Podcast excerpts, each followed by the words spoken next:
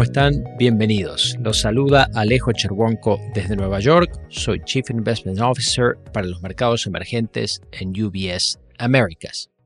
En el episodio de hoy de LATAM Access vamos a analizar cómo está posicionada Latinoamérica para enfrentar la nueva realidad de menor disponibilidad de liquidez global. Como saben, el Banco Central de Estados Unidos comenzó a subir tasas de interés en marzo, con el último ajuste de 75 puntos básicos que se dio el 27 de julio las tasas de interés de referencia de la mayor economía del mundo ya se encuentran en torno al 2,5%. Lo más probable es que la Fed necesite seguir subiendo tasas de interés bastante más para lograr su objetivo de inflación en torno al 2% anual. A su vez, el Banco Central Europeo también ha comenzado a subir tipos de interés, ya ha colocado las tasas de referencia en terreno positivo después de muchos años y lo más probable nuevamente es que las subas de tasas en Europa continúen al igual que en los Estados Unidos. En este contexto, los medios especializados han empezado a publicar un número creciente de notas sobre la presión que los mercados emergentes están sintiendo de la mano de condiciones financieras globales más estrictas. Como consecuencia, uno se puede llevar la impresión de que lo que está pasando en países como Sri Lanka, donde está teniendo lugar una crisis económica e institucional bastante profunda, es la primera de una serie inevitable de crisis en los países emergentes y, por ejemplo, también afectando Latinoamérica. Después de todo, hay cierta evidencia histórica que da sustento a dicha interpretación. En las últimas décadas, periodos de estrés económico, financiero, social en los países emergentes fue comúnmente precedido por cambios bruscos en la disponibilidad de liquidez global. Basta recordar que las fuertes subas de tasas de Paul Volcker a finales de los 70 dieron lugar a una sucesión de defaults y reestructuraciones soberanas en Latinoamérica y una década perdida de desarrollo en la región.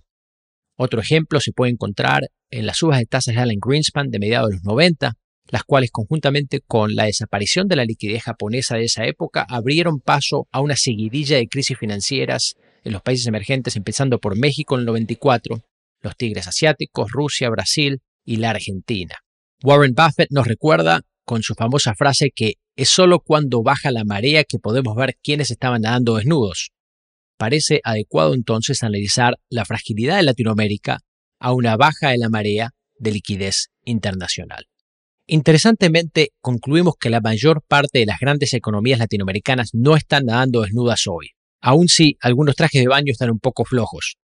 En otras palabras, estos países cuentan con amortiguadores macroeconómicos que muy probablemente les permitan sobrellevar un entorno global difícil sin tener que pasar por defaults y crisis de tipo de cambio o crisis financieras.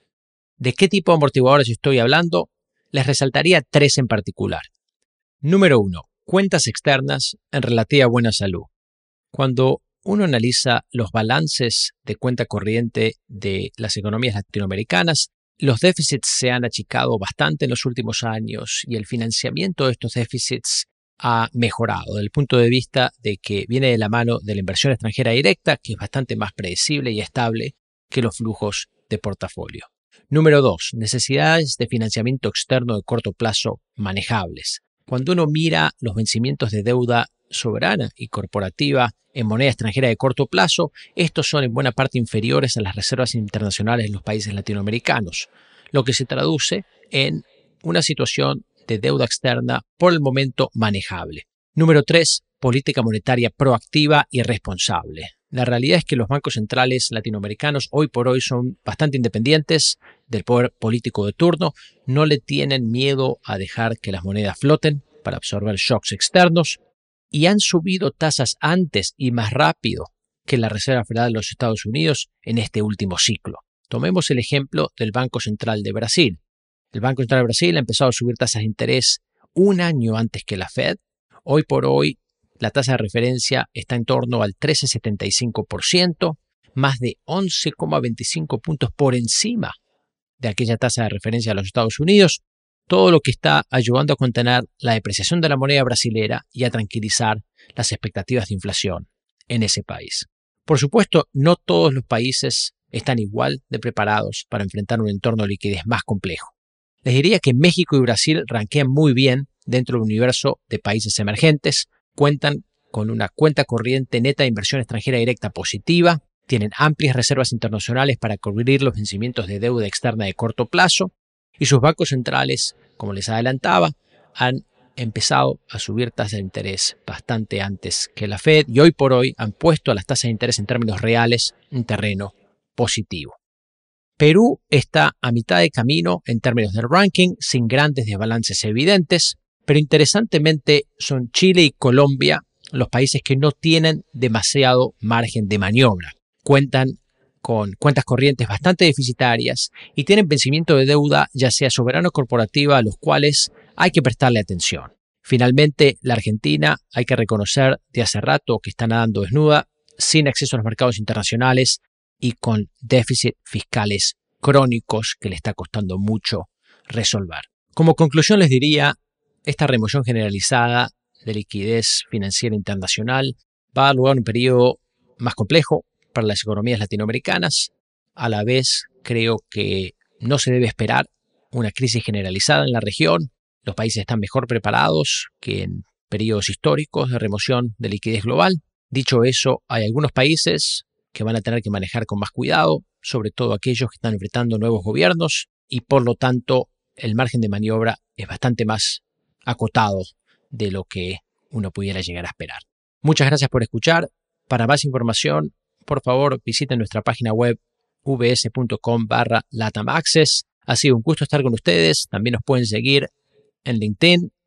Déjenos saber sus comentarios y hasta el próximo episodio de Latam Access. Un abrazo. Que tengan un buen día. Las opiniones sobre inversiones de UBS Chief Investment Office, dadas y publicadas por el negocio global Wealth Management de UBS AG o su filial UBS. Este material no toma en cuenta objetivos de inversión específicos, la situación financiera o las necesidades particulares de ningún destinatario específico y se publica solo con fines informativos. Como empresa que proporciona servicios de gestión de patrimonio a clientes de todo el mundo, UBS AG y sus filiales ofrecen servicios de asesoría de inversión y servicios de corretaje. Los servicios de asesoría en materia de inversiones y los servicios de corretaje son independientes y distintos, difieren en aspectos materiales y se rigen por las leyes y acuerdos separados y diferentes. En los Estados Unidos, UBS Financial Services Inc. es una subsidiaria de UBS AG y miembro de FINRA SIPC. Para obtener más información, visite nuestro sitio web en ubs.com slash working with us. Para obtener la información legal completa aplicable a las opiniones de inversión independientes producidas por UBS, visite nuestro sitio web en ubs.com slash CIO-disclaimer. Nada del contenido de este podcast está destinado a ser ni debe ser considerado como una solicitud o promoción. No todos los servicios o productos están disponibles para los clientes en todas las jurisdicciones.